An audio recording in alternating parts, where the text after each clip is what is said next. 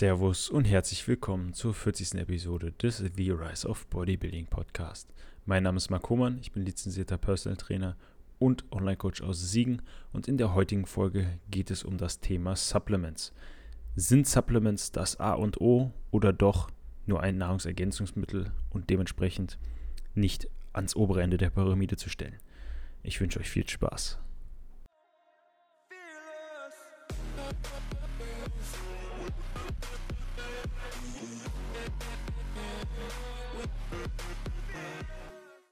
Wie eben schon erwähnt, soll es sich heute um das Thema Supplements drehen. Ich denke, es wird mit hoher Wahrscheinlichkeit nicht die einzige Folge sein, denn das Thema ist auf jeden Fall ein größeres, beziehungsweise die Wichtigkeit und der Umfang ja, ist schwierig in einer Folge abzuhandeln. Außerdem möchte ich die Folge heute nicht allzu lang halten. Und ja, dementsprechend starten wir doch direkt mal rein. Ja, was sind denn sinnvolle Supplements, beziehungsweise was ist denn an Supplements sinnvoll?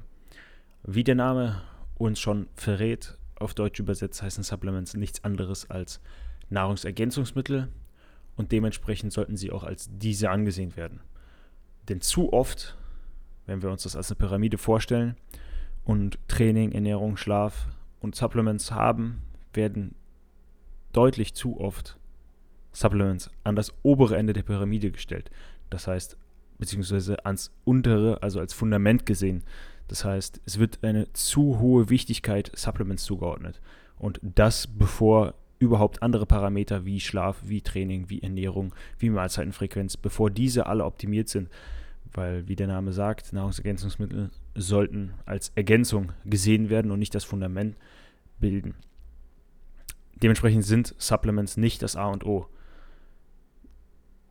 Einerseits gibt es natürlich nahrungsbedingte Supplements, aber Supplements müssen nicht zwangsweise nahrungsbedingt sein.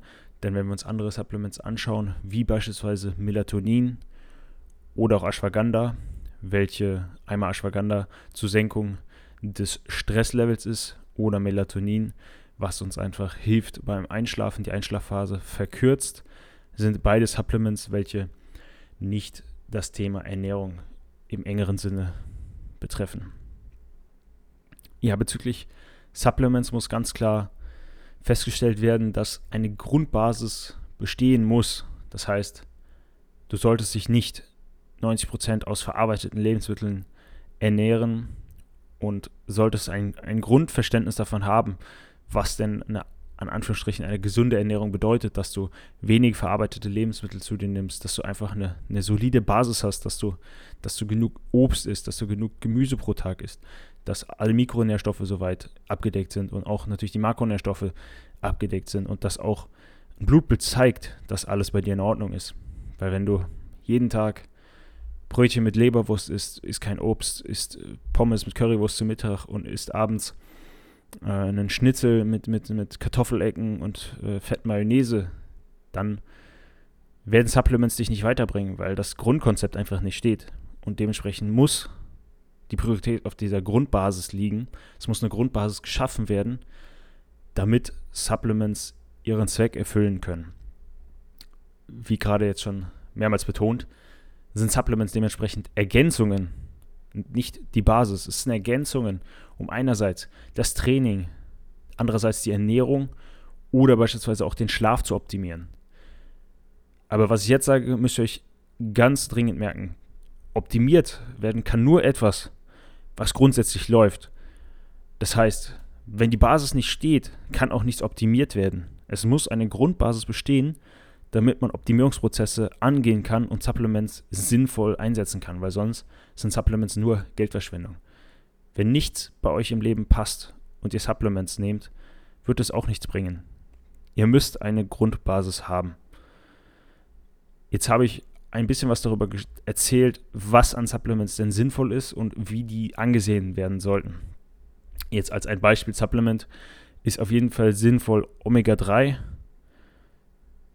Um Omega-3 im, im, in der richtigen Dosis zu euch zu nehmen, müsstet ihr auf jeden Fall eine relativ hohe Menge an fettigem Fisch, wie beispielsweise Lachs oder Hering essen, um 2 bis 3 Gramm DPA und DHA zusammen zu erreichen, äh, EPA, nicht DPA, EPA versprochen, äh, um 2 bis 3 Gramm EPA, EPA und DHA pro Woche zu erreichen.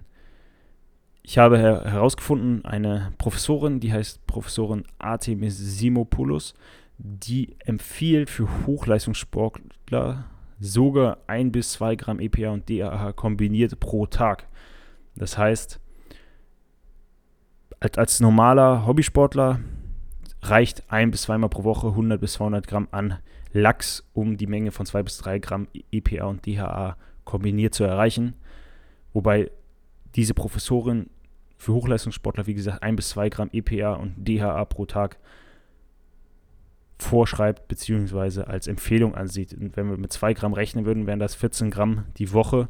Und um diese Menge nur durch die Nahrung zu, zu entnehmen, entnehmen, bräuchtet ihr sicherlich ein Kilo bis 1,5 Kilo Lachs die Woche.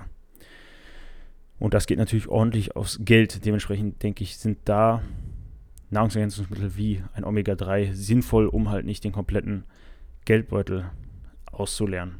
Ich habe auch mal als Beispiel euch herausgesucht aus einer Tabelle, wie denn die Menge von EPA und DHA in beispielsweise Lachs ist. Und zwar haben wir auf 100 Gramm Lachs insgesamt 1,75 Milligramm, äh, also, also 1,75 Gramm EPA und DHA zusammen. Und wir haben EPA, EPA haben wir knapp 600 Milligramm und DHA haben wir 1,15 Gramm. Und wenn wir 2 bis 3 Gramm pro Woche erreichen, können wir das einfach mal 2 rechnen. 200 Gramm haben wir 3,4 Gramm ungefähr an EPA und DHA. Und dementsprechend, um halt diese 14 Gramm zu erreichen, bräuchte man halt schon ähm, fast ein Kilo. Wieso ist Omega-3 sinnvoll? Ja, das, um alle Aspekte jetzt zu nennen, würde das den Rahmen auf jeden Fall sprengen, aber es lässt sich kurz zumindest sagen, dass Omega-3 positiv fürs Herz-Kreislauf-System ist und zusätzlich auch entzündungshemmend wirkt. Aber man muss sich ganz klar vor Augen führen, dass das Supplements sind, Omega-3, Kreatin, Magnesium, dass das Supplements sind, die konsumierst du und fühlst dich danach nicht anders. Viel zu viele Leute denken, sie konsumieren das und fühlen sich eine Woche später komplett anders, aber du musst es halt langfristig bedachten, auf die nächsten zwei Jahre, fünf Jahre, zehn Jahre, 20 Jahre. Und da wirst du auf jeden Fall einen Benefit haben. Und anders beispielsweise ein Booster, den nimmst du, du merkst direkt was und hast das Gefühl, es bringt was, obwohl Booster oft Geldverschwendung sind oder eher nice to have sind und nichts Essentielles. Das solltet ihr euch auf jeden Fall immer vor Augen führen. Ja, ein weiterer wichtiges Supplement bzw. ein Mikronährstoff ist Vitamin D3. Das ist einer der wichtigsten Mikronährstoffe für unseren Körper, aber ist bei den meisten in den aller, aller seltensten Fällen nur über die Sonne überhaupt möglich zu erreichen, weil wir da mehrere Stunden am Tag ähm, mit wenig Bekleidung am Körper in der Sonne sein müssten. Und das ist für die meisten einfach nicht möglich. Und das bringt auch nichts, das zwei Tage die Woche dann am Wochenende auszugleichen, weil die fünf Tage werden dann trotzdem überwiegen. Generell kann ein Blutbild zeigen, welche Supplements Sinn machen, wo ein Mangel ist. Und dementsprechend kann auch dann wenn man ein Blutbild macht, Vitamin D3 dosiert und dann nochmal ein Blutbild macht, sehen, ob das, die Dosierung zu hoch ist, zu niedrig ist oder ob die soweit passt, je nachdem, wie sich der Blutbild bzw. der Blutwert des Vitamin D3s verändert. Ja, ein weiterer, weiteres Supplement, was ich gerade schon angesprochen habe, ist Kreatin. Ähm, hat einen positiven Einfluss auf die körperliche Leistungsfähigkeit. Aber auch hier muss man sagen, es ist nicht so, dass du Kreatin nimmst und auf einmal Hulk bist, sondern es ist einfach was, was langfristig passiert und es gibt uns einen gewissen Boost, vielleicht ein paar Prozent, ähm, aber es ist nichts, was du nimmst und auch hier direkt merkst, dass du irgend, irgendwas passiert. Ein weiteres Supplement ist Vitamin C. Das hat auf jeden Fall positive Effekte aufs Immunsystem und zusätzlich wird Vitamin C auch benötigt, um beispielsweise Adrenalin herzustellen und fängt zusätzlich auch freie Radikale ab, welche unserem Körper letztendlich schaden. Ja, dementsprechend haben wir als Supplements, die ich auf jeden Fall als, als essentiell ha halte, Omega-3, Vitamin D3, Kreatin und Vitamin C. Man könnte auch sicherlich noch Vitamin D3, K2 ähm, nehmen, also nicht nur Vitamin D3 gesondert, sondern in Kombination mit K2, um ja, die Kalziumaufnahme einfach zu verbessern. Und das war es soweit für diese Folge. Ich hoffe, ihr konntet was lernen. Gebt mir gerne Feedback und wir hören uns nächste Woche. Ich wünsche euch einen schönen Vormittag, Mittag oder auch Abend. Falls dir die Folge gefallen hat, würde ich mich über eine positive Bewertung freuen. Falls du mehr von mir sehen möchtest, schau auf meiner Website vorbei oder folg mir gerne auf Instagram. Teile den Podcast auf Instagram und ich werde Instagram findest du mich unter Roman In diesem Sinne schönen Tag.